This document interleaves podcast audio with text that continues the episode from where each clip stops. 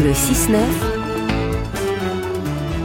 Alibadou sur France Inter. Invité de France Inter ce matin, les docteurs en études politiques, politologues, spécialistes des enjeux géopolitiques, notamment de la tech et de l'intelligence artificielle. Et elle publie un essai passionnant, Technopolitique, aux éditions du Seuil. Bonjour Asma Mala. Bonjour. Et bienvenue. Technopolitique, comment la technologie fait de nous des soldats, c'est le sous-titre et vous allez nous l'expliquer. C'est un livre qui analyse les grands enjeux de notre époque, qui permet de s'y repérer dans un monde en plein bouleversement, comment la tech redéfinit les relations de pouvoir et de puissance, notamment entre les nations. Et l'actualité la plus chaude prend tout son sens quand on vous lit. Hier, euh, Asma Mala, Emmanuel Macron dénonçait les attaques informatiques contre les puissances européennes attribuées à la Russie. Il disait que lui-même avait subi pendant la campagne présidentielle de 2017 des attaques très directe de la Russie. Vous en parlez dans, dans votre livre. Qu'est-ce qui caractérise ces attaques sur le plan cyber et comment est-ce qu'on peut les analyser? Alors, ce qui est en train de se jouer actuellement, et c'est assez, euh, c'est assez intéressant de le noter, c'est une symétrie finalement de la brutalisation, de la conflictualisation du monde traditionnel, l'échiquier global, dans ce qu'on va appeler le cyberespace, c'est-à-dire euh, cet espace qui n'est absolument pas du tout euh, uniquement immatériel, qui est très physique, et où les États, les gouvernements se livrent également une guerre, mais une guerre qu'on va appeler en termes de doctrine la guerre hybride ou cyber-hybride. Cyber-hybride, écrivez-vous je, préfère cyber-hybride parce que c'est vraiment les dimensions et cyber et l'hybridité, c'est-à-dire en dessous du seuil, euh, où il ne va pas y avoir la question de l'attribution directe, bien qu'on sache d'où ça vient et qu'on sait de mieux en mieux d'ailleurs le, le, tracer.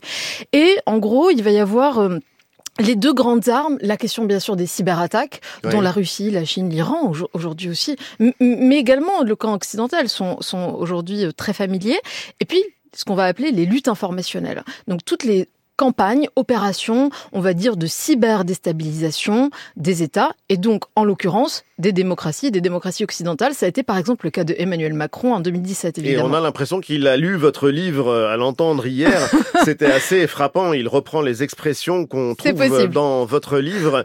On peut dire que c'est euh, une menace déstabilisatrice qui est aujourd'hui mondialisée, comme euh, l'affirmait le président de la République Absolument, et qui brutalise le monde. En fait, ce sont, c'est le retour de à un moment donné, l'un des angles d'attaque de technopolitique, c'était de me dire que sont, mais vraiment dans leur essence et dans leur nature, ces géants technologiques, et j'en viens à votre question, ces géants technologiques, les Elon Musk, Sam Altman, Google, Meta, euh, donc Facebook, euh, Amazon, qui ne sont pas simplement des entreprises privées, qui sont d'abord des entités hybrides, qui sont aussi des acteurs politique, idéologique, géopolitique et militaire. On l'a vu pendant la guerre d'Ukraine, mais aussi au Proche-Orient.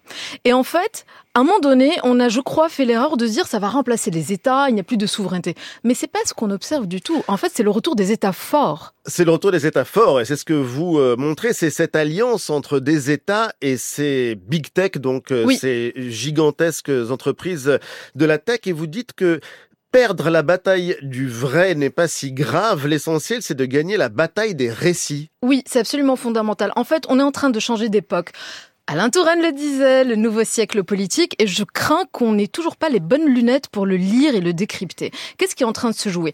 En gros, le livre, c'est de dire comment est-ce que les démocraties vont bien pouvoir résister à ce choc technologique absolument inédit. Il y a trois ruptures, si je devais vraiment les, les résumer. La première, c'est d'une certaine façon la fin des démocraties. Elles sont mortes.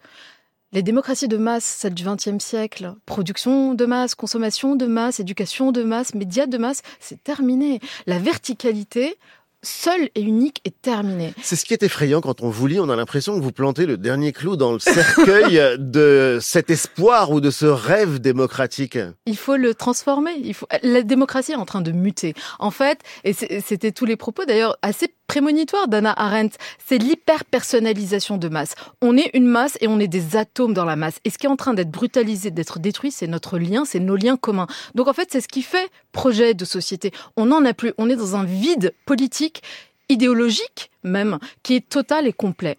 C'est euh, d'ailleurs en introduction euh, une citation de Romain Gary qui dit notre société s'est épuisée à réaliser les rêves du passé. Le 20e siècle n'a pas préparé le 21e. C'est comme si on était systématiquement en retard et particulièrement les euh, Européens dans la réaction et pas dans l'anticipation. Aujourd'hui, d'ailleurs, entre en, en application ce qu'on appelle le DSA sur lequel vous écrivez euh, également.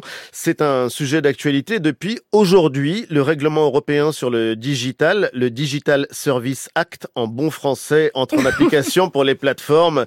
Et vous dites dans, dans ce livre qu'on est toujours en retard, comme si on pensait que les règles, l'encadrement permettrait de limiter les dangers, les risques de ces big tech, mais vous n'y croyez pas? Ah, je n'y crois pas une seule seconde. Pas une seule seconde. Et pourquoi? Pour une raison très simple, c'est qu'on peut déjà l'observer ce qui est en train de se passer, euh, je parlais des trois ruptures. La première, c'est l'hyper-personnalisation de masse. La deuxième, c'est la dualité de ce que j'appelle, moi, des technologies de l'hyper-vitesse. L'hyper-vitesse. Oui, l'hyper-vitesse. C'est-à-dire que la viralité est telle, la rapidité de propagation est telle, que ce soit de l'information ou d'ailleurs son corollaire, la désinformation, et j'ai presque envie de dire peu importe. C'est tellement rapide. Pourquoi peu importe? Peu importe parce que en démocratie, c'est toujours très important. Alors je le, je le précise quand même, c'est toujours très important d'avoir des marqueurs, c'est-à-dire d'essayer de fact-checker et d'identifier ce qui est, disons, vérifiable de ce qui ne l'est pas, de ce qui est d'une production fausse de bout en bout. Ça, c'est évident et c'est primordial. Mais le problème, c'est que ce n'est pas opérant. C'est-à-dire que vous ne convaincrez jamais quelqu'un qui est convaincu de l'inverse que vous avez raison. C'est une question, non pas de coercition, non pas de loi, c'est une question, et c'est ce que je dis, et, et on ne le dit pas assez, je trouve, c'est une question de désir le désir. le désir de croire, le désir de faire société, le désir de garder un lien, le désir de faire du commun.